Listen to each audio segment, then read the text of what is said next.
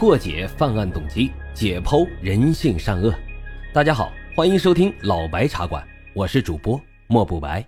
好了，言归正传，我们开始讲今天的案子。好的，今天啊，咱们要说的是一起发生在日本立木县的案件。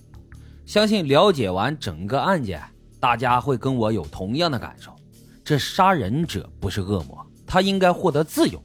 而真正的恶魔呢，是死有余辜。为什么这么说呢？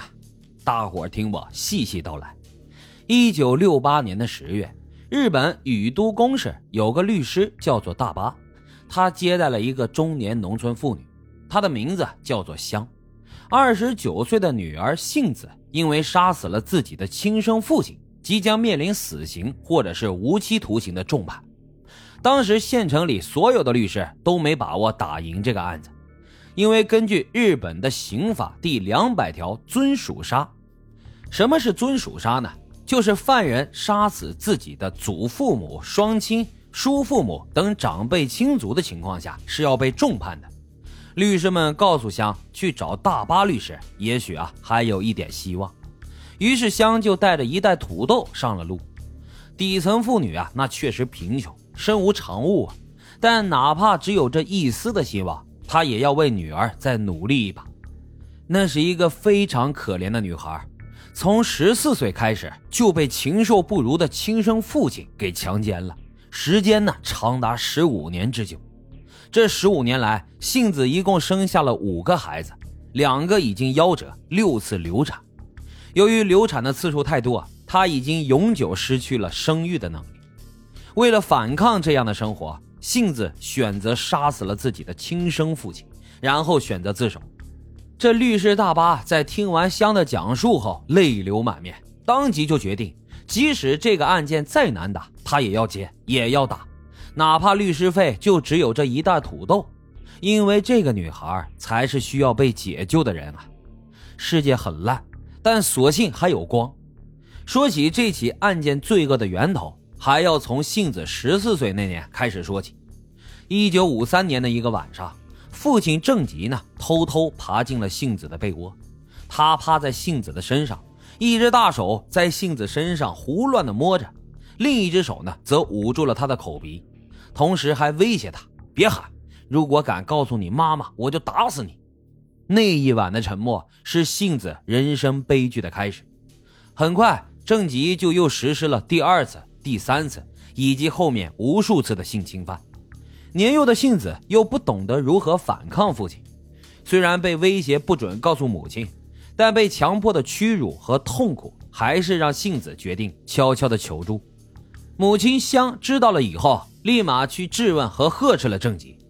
这秘密曝光后，郑吉不仅没有丝毫的羞愧和害怕，反而是变本加厉。喝酒之后。不是殴打香，就是侵犯性子。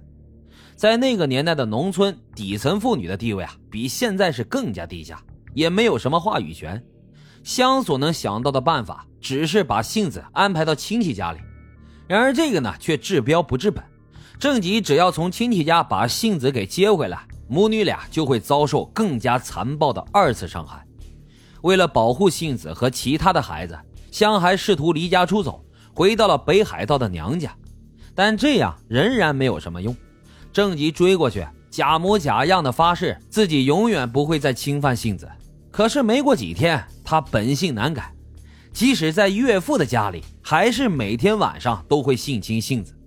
知情的人也是越来越多，即使是叔父亲自上前去劝阻，郑吉呢也会一块殴打。这整个一个大家族，居然没有一个人能阻止得了郑吉的恶行，只能眼睁睁的看着杏子被一次又一次的折磨。与其说他们阻止不了，还不如说他们没有权利阻止。因为这郑吉啊，参加过二战，当过兵，战争结束后他就开始酗酒，变得非常的暴躁，亲戚们呢都害怕他，附近的邻居们也不想给自己找麻烦。正如电视剧里面那句经典的台词：“这欺凌的本质啊是气愤，是所有知情人的漠视纵容了欺凌。”逐渐长大的杏子也曾想过要借助自己的力量逃离，可郑吉的控制欲实在是太强了。当他发现杏子想逃跑的时候，甚至会当众扒光杏子的衣服。一九五七年，杏子怀孕了，生下了长女，自己孩子的父亲居然也是自己的父亲，这还真是让人无力吐槽啊！在接下来的很多年，杏子就在这样混乱的关系当中不停的往下掉，这深渊之下居然还有深渊。二十五岁那年，杏子已经成了五个孩子的妈妈了。她已经很久没有逃跑过了，一大家子需要糊口，正极的收入远远不够，所以他就同意了让杏子去印刷厂工作。正是在这家印刷厂里，一个名叫板井的男孩走进了杏子的生活，让他第一次体会到了什么叫做快乐，什么叫做爱。杏子告诉板井自己生过孩子，也没有生育能力了，可板井呢却丝毫不在乎，他想娶杏子。这样的承诺给了杏子对生活的另一种向往，为此呢，他勇敢地向郑吉提出了自己想要结婚的想法。可控制欲超强的郑吉直接就毒打了他一顿，甚至扬言要杀了板井。在强力的威胁之下，杏子只能辞去了印刷厂的工作。但郑吉并不满足于此，他将杏子囚禁在家里整整十天，稍有不满便对杏子是拳脚相向。每次喝醉，郑吉还会嚷嚷着：“如果杏子跟别的男人跑了，他就弄死杏子生的孩子。